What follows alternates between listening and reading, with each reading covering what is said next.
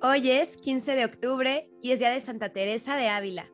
Y para este episodio está conmigo Ángel Reyes y él nos va a platicar la historia de esta santa. Y pues nada, bienvenido Ángel, muchas gracias. Muchísimas gracias por la invitación y por considerarme para esta fecha tan importante para toda la iglesia y particularmente para mi, para mi corazón. Entonces, sí, bueno, Santa Teresa de Jesús yo creo que no necesita mucha presentación porque es de las santas más grandes de la Iglesia Universal, de la Iglesia Latina y sobre todo de la Iglesia Hispánica. Entonces yo creo que todo mundo tiene al menos una idea de quién es Santa Teresa de Jesús, de algunos de sus libros, de algunos de sus escritos, de sus poemas, etc. Entonces, bueno, la verdad, no me voy a enroscar tanto en su historia, en sus datos biográficos, porque chica, estamos en el siglo XXI, entonces con Wi-Fi uno puede buscar hasta dónde la bautizaron, ¿no?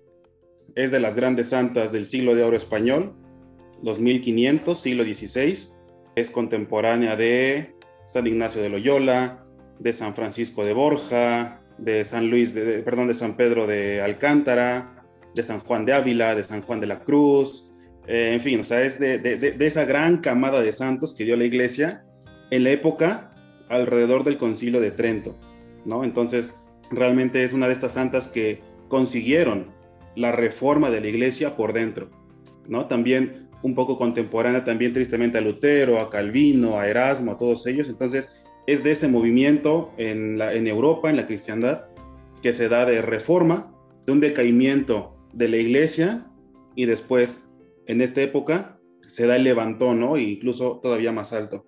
Entonces, es española, es castellana de Ávila, es de las más grandes santas avilenses. Esta mujer, pues, es una de tantas hijas de un matrimonio muy fecundo y, pues, resulta muy interesante la relación que tiene, sobre todo con su papá. Su mamá, eh, cuando era niña, le leía muchas historias de caballerías, que eran como las novelas de la época, pero tristemente su mamá murió cuando ella era joven todavía. Entonces su relación de, paternidad fue siempre con su papá y eso se va a ver muy reflejado en sus obras, en considerar a Dios como padre, ¿no? Por esta relación que tenía con su papá. Entonces ella tenía una relación muy directa con Dios Padre y con San José, ¿no? El papá, de, el papá putativo, ¿no? De nuestro Señor. Entonces, pues bueno, ella este, ingresa al convento muy joven, realmente eh, digo, no quiero poner en duda su vocación, pero incluso en sus textos dice, ¿no? Que lo hizo más como por conveniencia, porque ella no quería casarse. Entonces, contrario a lo que se piensa actualmente, los monasterios, sobre todo de monjas, era un lugar donde las mujeres eran más libres que en el mundo secular, ¿no? Porque podían estudiar, podían este, trabajar, podían hacer, o sea, muchas cosas que el matrimonio, la vida civil, les impedía, ¿no? Entonces, los monasterios de la época eran realmente focos de cultura, eran focos de, este, de trabajo, de laboriosidad.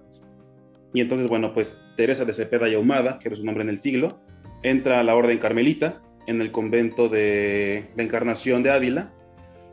Y bueno, tiene infinidad de pruebas espirituales, vacíos, sequedades, desiertos. Y entonces de repente le entra así el atacazo, le entra el fuego del Espíritu Santo y dice, ¿saben qué? Esto o se hace bien o de plano no se hace. Y entonces ahí empieza la reforma del Carmelo, la reforma de la orden carmelita. Algo que es muy interesante porque el concilio de Trento viene después.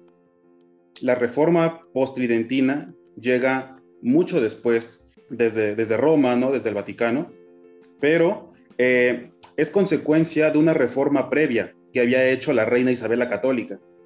Cuando la reina Isabel la Católica, 100 años antes más o menos, toma, toma este, la corona de Castilla, ella se, toma muy a pecho el papel de reformar las órdenes religiosas, empezando sobre todo por los franciscanos. Entonces, este, realmente Santa Teresa es consecuencia de, una, de un movimiento espiritual que se había dado ya con, con, anterioridad en Castilla. Santa Teresa solamente lo continúa, ¿no? Y concretamente en la Orden del Carmelo. Se consigue a gente igual de loca que ella, como San Juan de la Cruz, se encuentra este, con otras monjas que dicen, ok, vamos a, vamos a hacerlo, ¿no?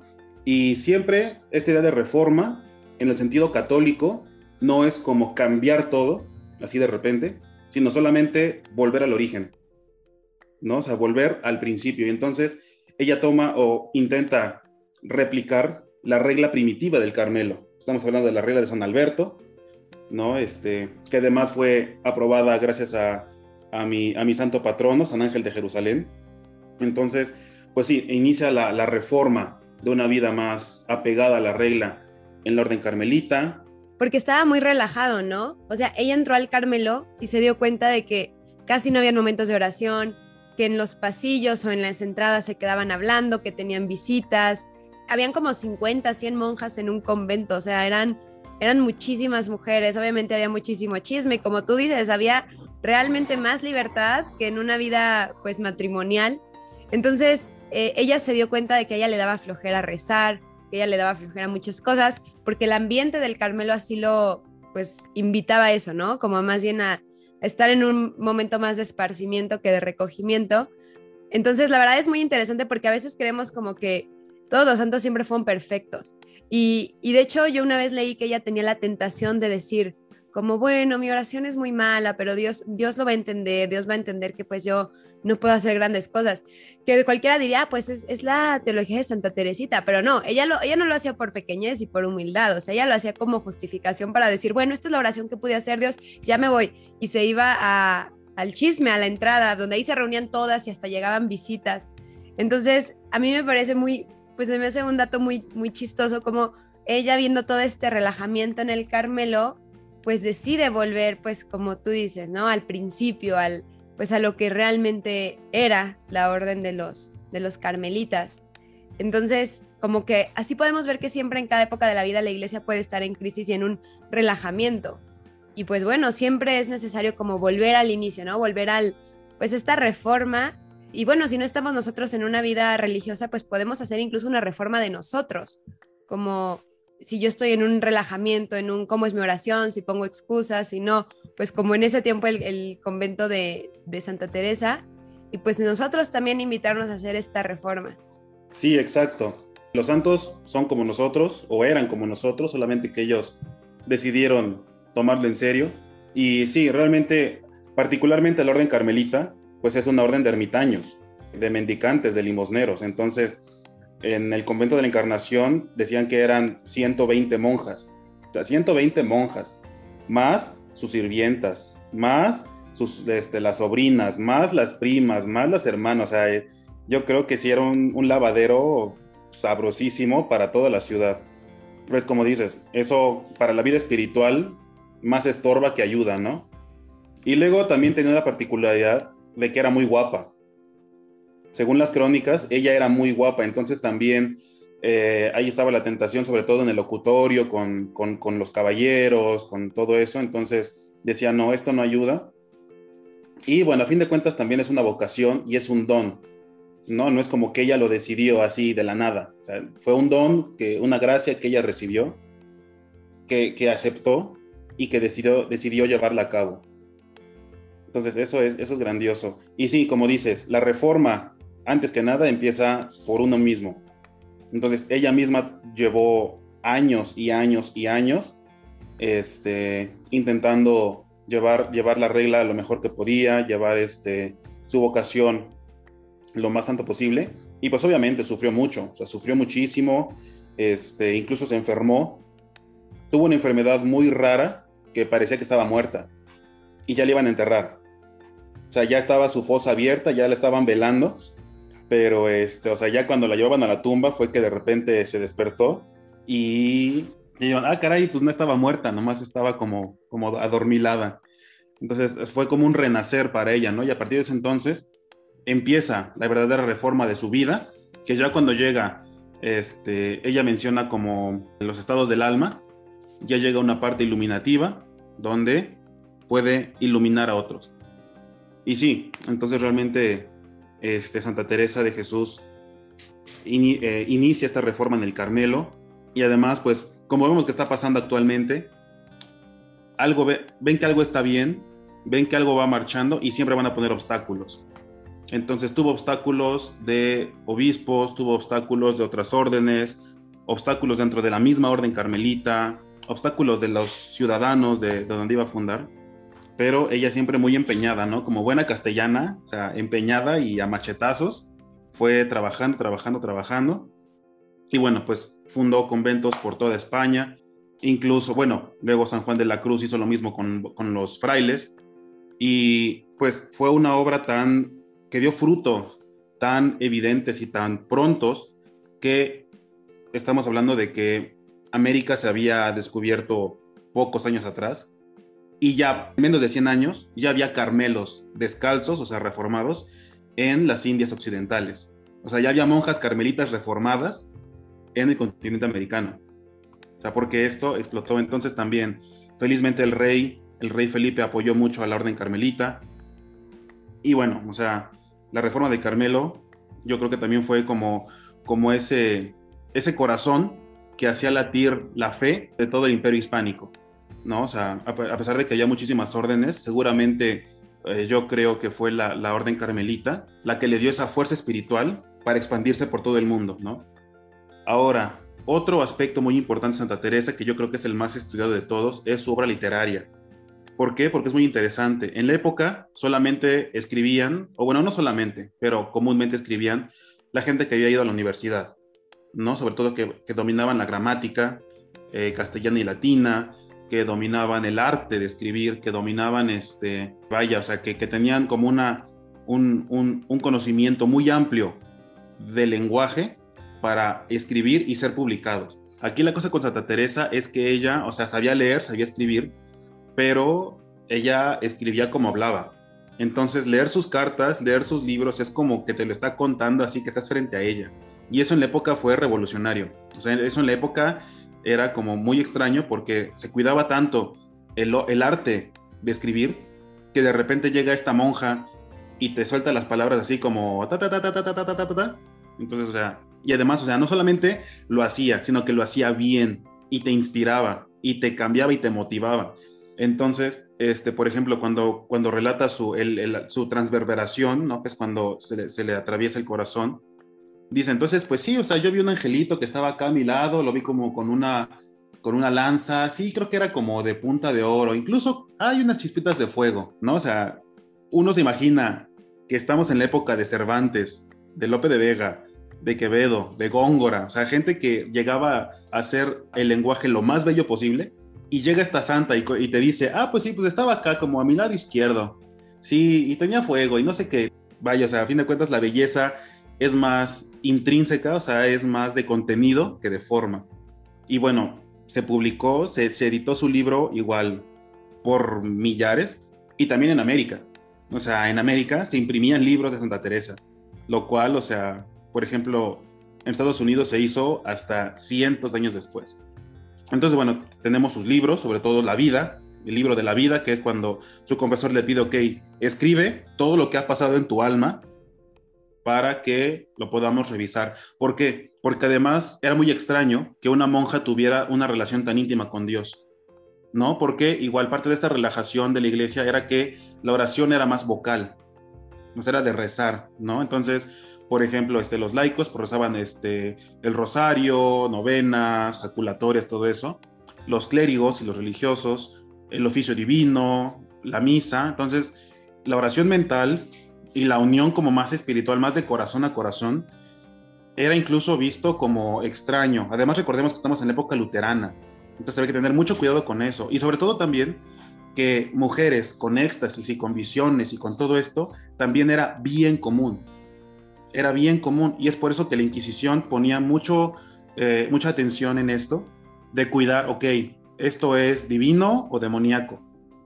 Entonces, o sea, muchas, muchas mujeres, incluso monjas, que decían tener éxtasis y visiones y que Jesús les hablaba, acababan en la hoguera o acababan este, muy mal, porque, o sea, se llegaba a un juicio, en la iglesia llegaba a un juicio de que, ok, esto no viene de Dios. Entonces Santa Teresa tuvo que enfrentarse a todo eso y Dios le dio la gracia para hacerlo tan bien que revolucionó la iglesia. O sea, realmente eh, nos enseña a volver a orar, no, no solamente a rezar, sino a orar, a contemplar, ¿no? Que a fin de cuentas esa es la vocación del monje, esa es la vocación de la monja, ¿no? Estar en, la contemplación divina. Entonces, o sea, realmente la época era como la peor para hacer eso y lo hizo. Sus libros, te digo, hablan de todo eso y sobre todo el libro de la vida lo escribió para sus confesores, este, escribió libros para sus monjas, ¿no? O sea, por ejemplo, este, Las Moradas, El Camino de Perfección, Las Fundaciones, eran libros que escribía para sus monjas. Pero de repente cualquiera los puede agarrar y cualquiera los puede leer y encuentra un fruto espiritual tan grande. Es como Dios directamente está usando a Santa Teresa para comunicarme algo. ¿no? Es simplemente en sus poemas, ¿no? O sea, yo creo que el más famoso es el de nada te turbe, nada te espante, Dios no se muda, la paciencia, o sea, eso, el muero porque no muero, vivo sin vivir en mí. Entonces, este, su lírica además, te digo, ella no sabía escribir, ella no tenía estudios de letras, era realmente una inspiración este, divina que le llevaba a alcanzar esas cumbres. Y entonces, o sea, te digo, en la época del siglo de oro de la literatura española, Santa Teresa se colocó por, digamos, talento, por amor, por, pero sobre todo por la gracia, a ponerse a la par de todos ellos, ¿no? Entonces, eso también habla mucho de, la calidad cultural que tenía el imperio hispánico en la época. O sea, había gente que podía escribir así y había gente que lo entendía. Y era la gente, la mayoría, o sea, a pesar de que no todo, o sea, de que muy poca gente sabía leer, los pocos que sabían leer lo leían en, voz alta. Entonces imagínate en un mesón, que era como un restaurante, en un hotel, en una taberna, en una plaza, alguien que se pone a leer en voz alta Santa Teresa y todo el mundo se conmueve y dice, ah, caray, eso es hermoso, eso es bello, oye, yo he sentido eso. Pues, hay empatía, hay empatía con las obras de Santa Teresa. Y bueno, luego el arte teresiano también es amplísimo porque este, cuando llega su causa a Roma, los papas se enamoran de su obra y se dedican a difundirlo, ¿no? Entonces, o sea, personalmente aquí es donde, donde entra mi, cariño por Santa Teresa y es que me ayudó mucho en mi conversión, porque yo estaba pues renegando, como todo buen adolescente, ¿no? Renegando, este, todo me cae mal, todo está mal. Pero entonces yo veía el éxtasis de Santa Teresa de Bernini, ¿no? Es esta escultura gigantesca donde está ella, está ella tirada y el ángel está clavando la, la, lanza, la flecha. Y yo decía, es que eso es hermoso, eso es bellísimo. A ver, ¿cómo fue? ¿Cómo cuenta ella misma que pasó esto? Y entonces ahí empecé a leer la vida Santa Teresa. Luego, este, felizmente, vivimos en el siglo XXI, entonces tenemos internet, tenemos YouTube y la televisión española hizo una miniserie.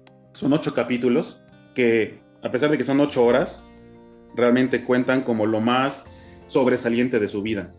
Yo creo que la he visto unas diez veces. Yo creo que es de mis series favoritas, que la recomiendo. Está en YouTube, está, métanse al canal de televisión española, Santa Teresa de Jesús, y además la actriz es Concha Velasco, que era, era bien chistoso porque era una actriz española que se dedicaba a hacer papeles de maestra, de secretaria, de oficinista, y de repente la visten de monja y lo hace tan bien que para muchos nuestra, nuestra imagen de Santa Teresa es la actriz Concha Velasco. La voz de Santa Teresa es la voz de Concha Velasco. Entonces, e incluso con varios amigos, decimos que hay, así como hay gente que, que cita a los Simpson de memoria, ¿no? Y, citan este, versos completos de Homero o de Bart Simpson, nosotros lo hacemos con esta miniserie de Concha Velasco.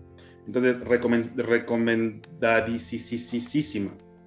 Y como digo, ella me ayudó mucho en mi conversión porque me hizo conocer eso, me hizo conocer que, que la oración es solamente rezar, no es solamente este, repetir, sino realmente llegar a, un, a una fase, a un proceso.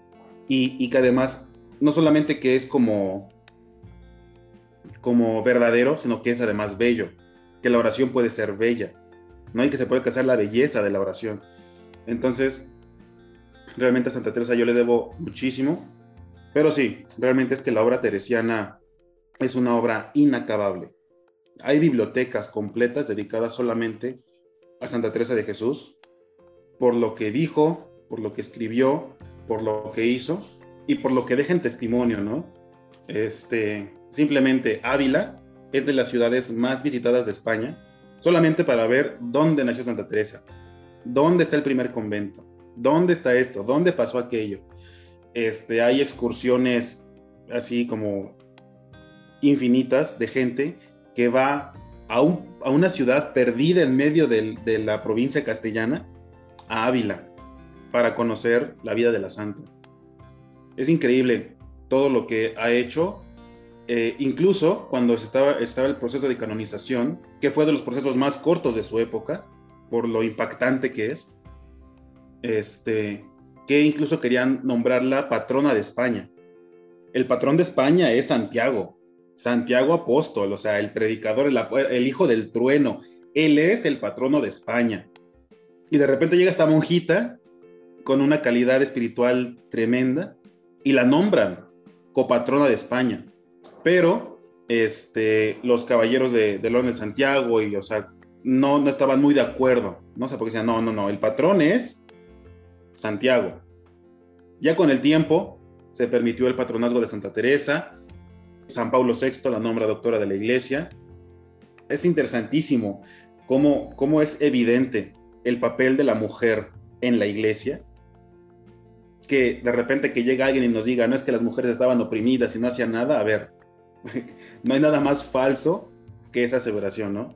Porque realmente una monjita encerrada en un convento hizo muchísimo más que miles y miles y miles de hombres juntos.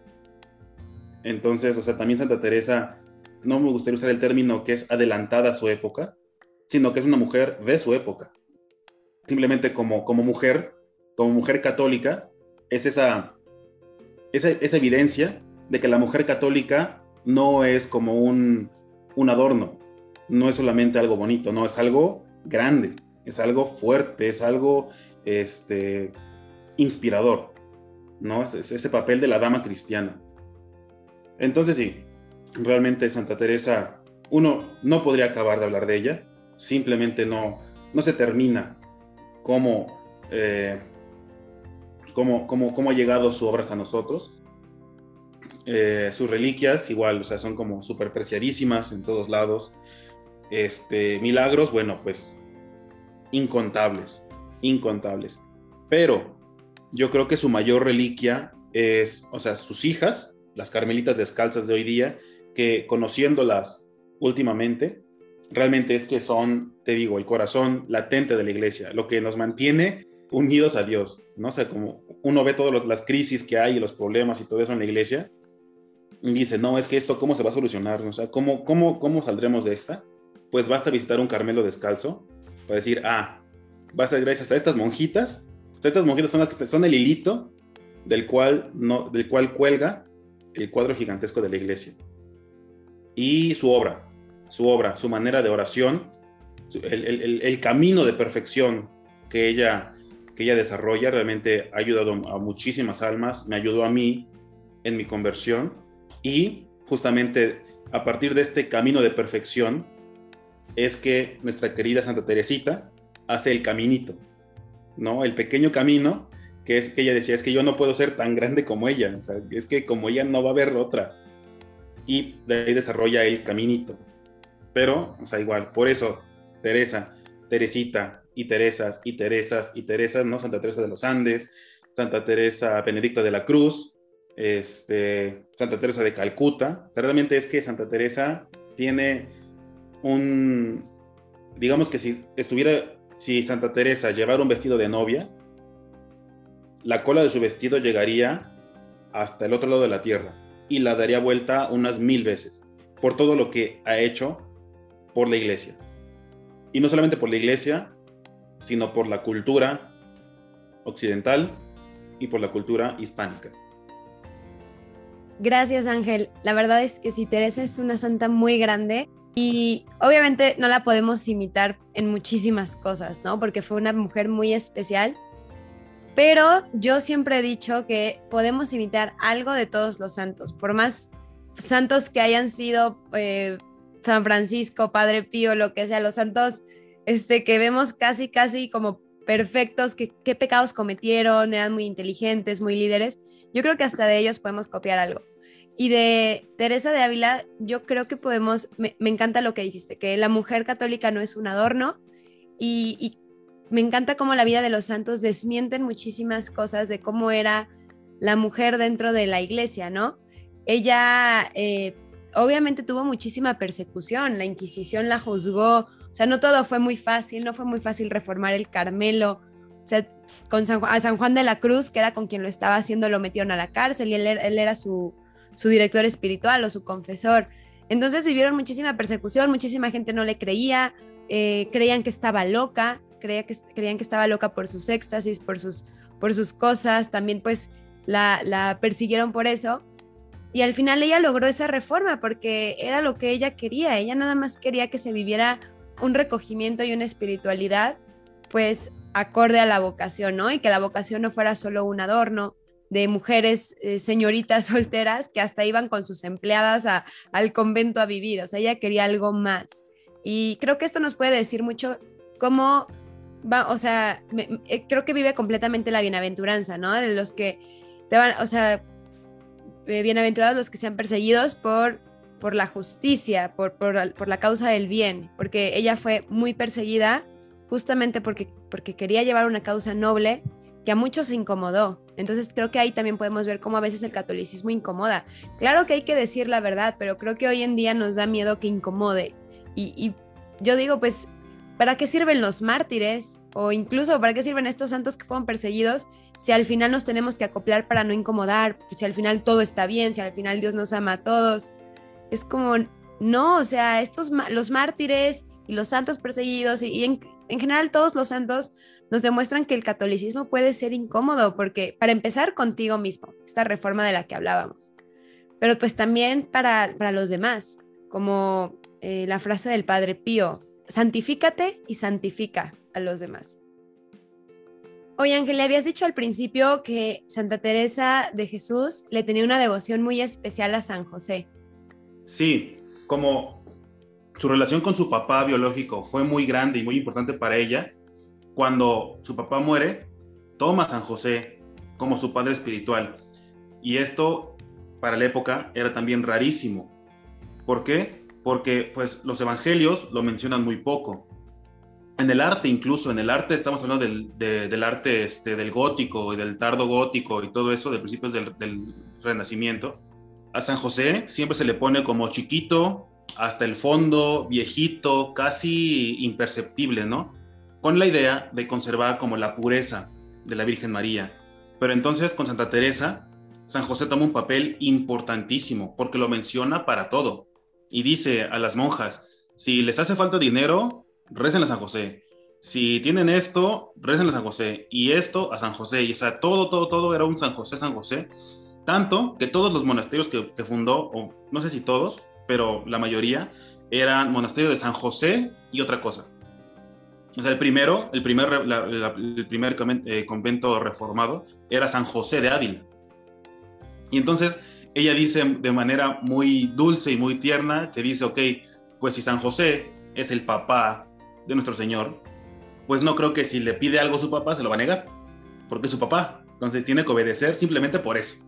Porque es su papá, entonces, hijas mías, encomiéndense mucho a San José, porque simplemente por, por obediencia paterna, nuestro Señor lo va a escuchar y lo va a cumplir. Y a partir de ahí empieza la devoción, digamos, moderna, moderna en el sentido post-tridentino, a San José. Realmente San José pasó de estar como atrás de la Virgen a tener un lugar especial, propio, que incluso, por ejemplo, no sé si es el padre Rollo Marín o el padre Alfredo Sainz, que dice que es una, un, eh, tenemos esto de la hiperdulía, ¿no? Y todo eso. Entonces, eh, eh, es una categoría especial que creo llama protodulía. O sea, que es como la Virgen hasta arriba, los santos, pero en medio, así como que entre la Virgen y los santos, San José. ¿No? Entonces, eso, este, a pesar de que ya forma parte del depósito de la fe y que siempre ha estado presente, a partir de Santa Teresa y del Carmelo, como que sobresale, como que brilla.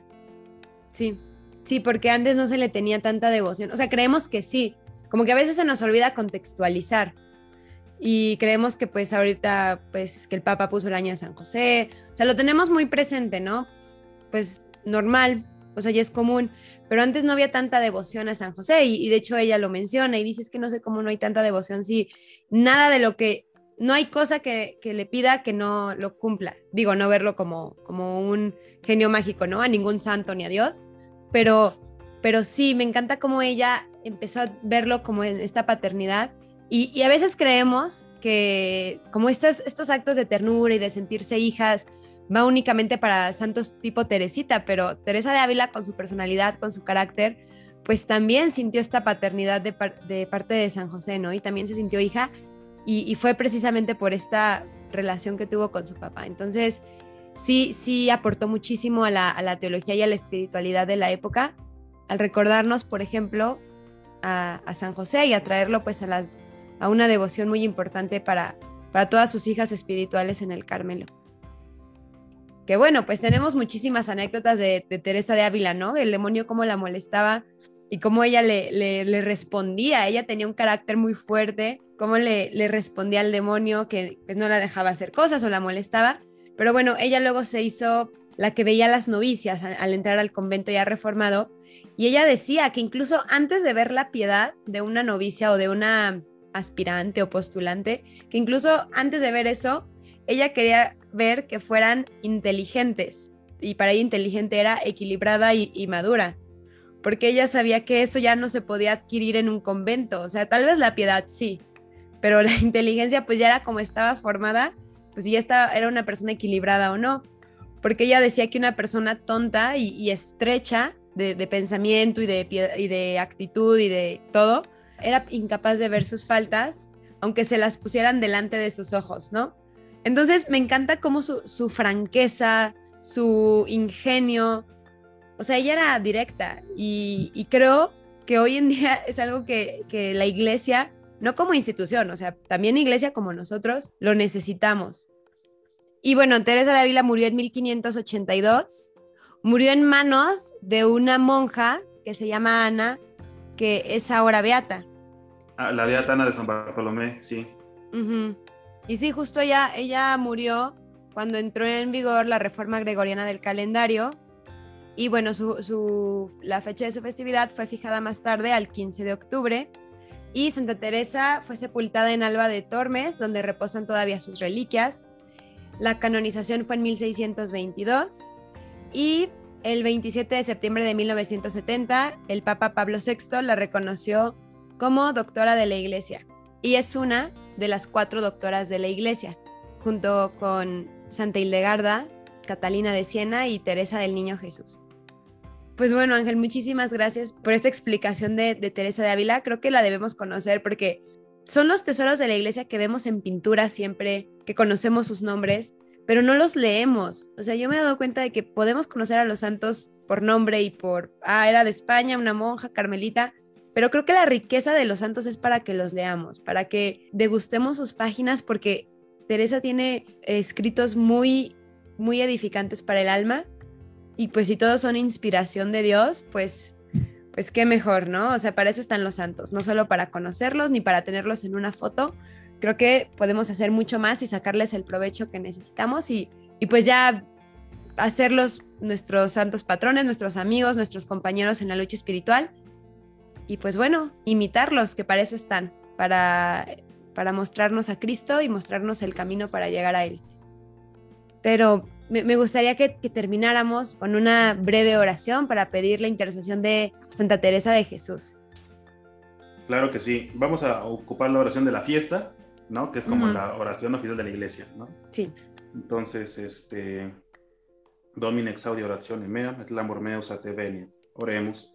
Oremos. Exaudinos Deus salutaris noster, ut sicut de beate Teresia Virginis tue festivitate gaudemus, ita celestis eius doctrine Paulo nutriamur, et pie devotionis erudiamur affectu. Per Christum Dominum nostrum. Amén. Amén. Entonces, más o menos dice, como escúchanos Dios, salud nuestra, y así como nos alegramos en la fiesta de tu bienaventurada Virgen Teresa, nos nutramos de su doctrina celestial y nos inflamemos en, en los efectos de su amor o de su piedad, algo así. No sé, yo no sé latín. no, muchas gracias. Gracias y pues sí, pedimos a Santa Teresa que inflamen nuestro amor por Cristo. Santa Teresa de Jesús, ruega por nosotros.